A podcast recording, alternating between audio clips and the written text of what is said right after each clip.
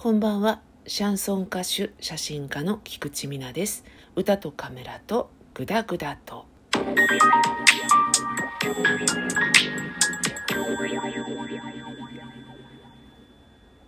日は手元に蜂蜜ゆずレモネードというドリンクを置いてお送りしております。蜂蜜レモンとかね、たまに食べたくなりません？私は猛烈に食べたくなります作ればいいんですけどね。めんどくさいなと思ってこういうドリンクを買ってしまうことが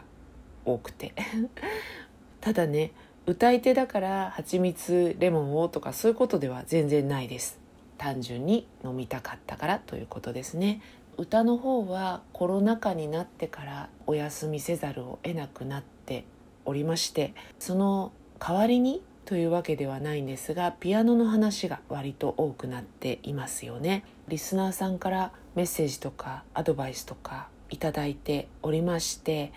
今日はそれを紐解いてお話をしていこうと思っております。私が今習っている先生はクラシックのピアニストの先生なんですね。特に高い志を持って教室を選んだわけではないので入ったところの先生がそうだったっていうくらいです。自分はポピュラーとかシャンソンとかそういうものを弾きたいと思っていたので最初にそこはね確認をして入会をさせていただいてます。今の先生は2人目の先生なんですね。1人目の先生は先生のご都合でお辞めになって後任にいらしたのが今の先生。でクラシックの先生にありがちって言ってしまうと怒られちゃうんですけどあくまで私の印象論として聞いてください。繊細というかピリピリしたムードを出される先生というのが経験則的にいらっしゃって前の先生は割とそういう先生だったんですね。先生の意に沿わない意見とか提案を私がしてしまうとイライラっとした態度がこっちにも伝わってきちゃうみたいなそういう感じでございました。でも今の先生はそういうところは上手に隠してくださってるのか私が今まであんまりいい印象を持てなかったクラシックの先生とは違って他のジャンルにも理解のある先生なんですね。私にとっても気を使ってくださってると思うんですけどね。なのでとても楽しくレッスンをさせていただいてます。リスナーさんの方からね時折いただくご提案なんですけどクラシックの先生ではなくって私がねそっちの思考ではないのならポピュラーとかジャズとかそういう先生に習った方が上達するんじゃないかとか相性がいいんじゃないかとかそういったご提案を割といただきます。これはですねお一人の方から頂いてるわけではなくて折に触れて何回か言われてるって感じですね。その辺りは実は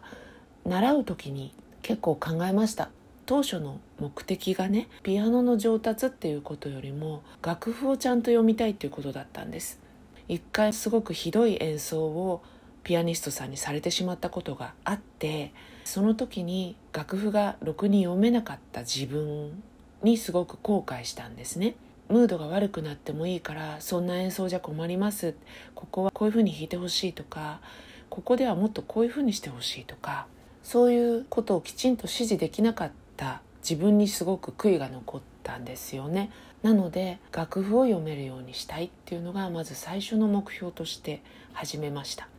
もちろんポップスやジャズの先生が楽譜が読めないとかそういうことを言ってるわけじゃなくて、えー、いきなりねコードとかでこうこんな感じで弾いていけばいいよっていうような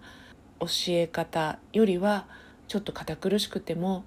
楽譜の基本というかそういったベースのところを教えてほしいっていうのが強かったんですね。なので